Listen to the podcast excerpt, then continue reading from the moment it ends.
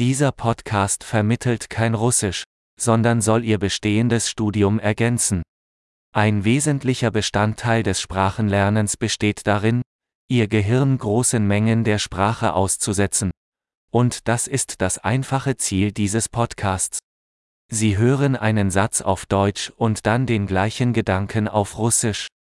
Wiederholen Sie es laut, so gut Sie können. Lass es uns versuchen. Ich liebe Russisch. Я люблю русский язык.